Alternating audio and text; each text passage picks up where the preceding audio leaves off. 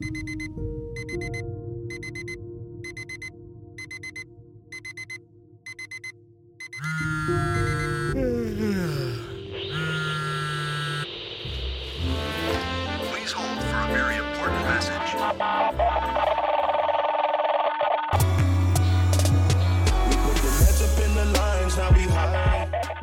Hallo und herzlich willkommen zu dieser heutigen Podcast-Episode. Und ähm, ja, heute gibt es mal wieder eine Podcast-Episode, wo kein inhaltliches, ich möchte nicht sagen Konzept, aber kein inhaltliches Skript dahinter ist. Also ich möchte heute möglichst ähm, ja, transparent und offen über ein Thema sprechen.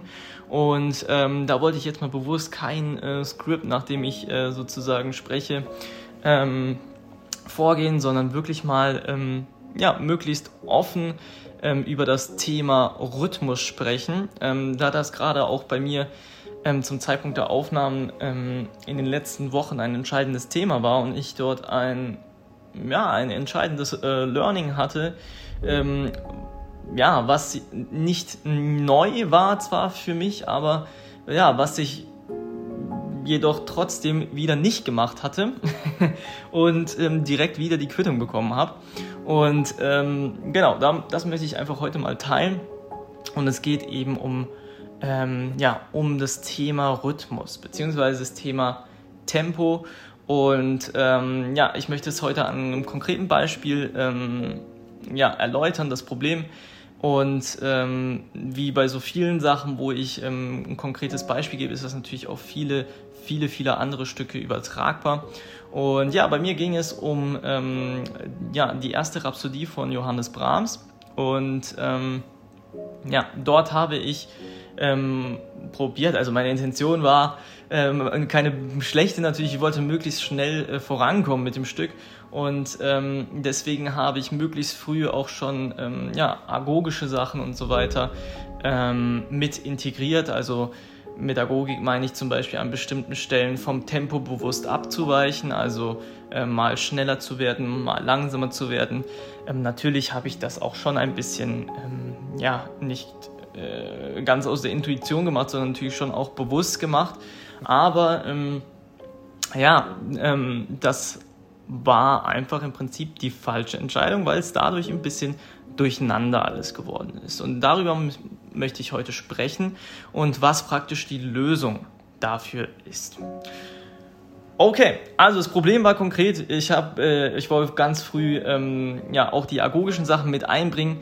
Ähm, ja, jedoch hat das eigentlich äh, war das eher kontraproduktiver für das Stück, ähm, als wenn ich das nicht gemacht hätte. Und die Lösung ähm, wäre einfach und das ähm, ja, war praktisch ähm, sozusagen auch der Punkt, der mich noch gerettet hat, das ganze Stück erstmal rhythmisch zu festigen. Also tatsächlich hinzugehen, wirklich mal ähm, ja, das Stück rhythmisch korrekt durchzugehen und ähm, wirklich mal alle Nuancen, alle, alle, ähm, ja, alle agogischen Nuancen wegzulassen, einfach mal wirklich das Stück clean zu spielen und ähm, ja, das dadurch eben rhythmisch zu festigen.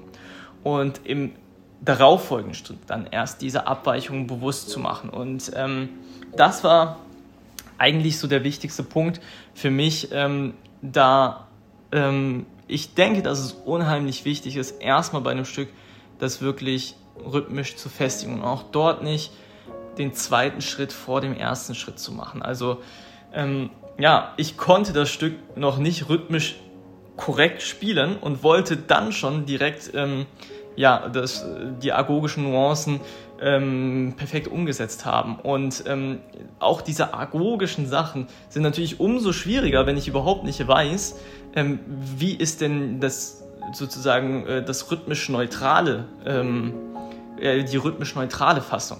Und wenn ich das nicht weiß, dann kann ich natürlich auch viel, viel schlechter ähm, ja, eben Nuancen von dieser ähm, in Anführungszeichen normalen ähm, rhythmischen Variante oder Fassung ähm, eben machen. Und das war mein Problem, was ich hatte bei dem Stück.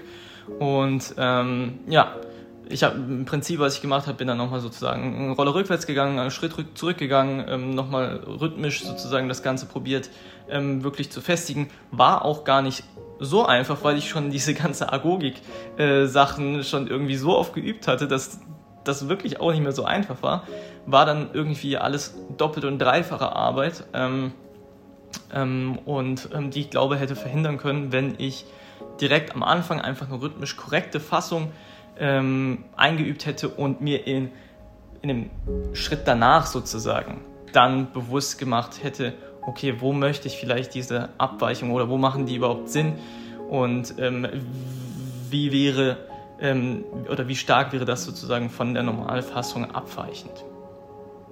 Okay, das was im Prinzip, ähm, worüber ich heute sprechen wollte. Es gibt eigentlich ein ganz gutes Zitat von Picasso, der sagt, lerne die Regeln wie ein Profi, um sie wie ein Künstler brechen zu können. Und ich finde, das passt eigentlich sehr, sehr gut zu, zu diesem Learning, was ich hatte. Also erstmal diese rhythmischen Sachen, ähm, wie ein Profi, also regelkonform sozusagen zu üben, um, um sie dann eben danach wie ein Künstler ähm, brechen zu können. Ja, das war mein heutiges Learning, also das sozusagen von den letzten Wochen. Ähm, das wollte ich mal heute geteilt haben. Ich hoffe vielleicht, ähm, ja, dass es dem einen oder anderen als kleinen Tipp äh, hilft. Und ähm, ja, ansonsten hoffe ich, ähm, ihr schaltet nächste Woche wieder ein. Ähm, was ich noch sagen möchte, ich habe ähm, diese gestern noch ein neues Tutorial auf YouTube hochgeladen von I'm Blue, ein Klassiker.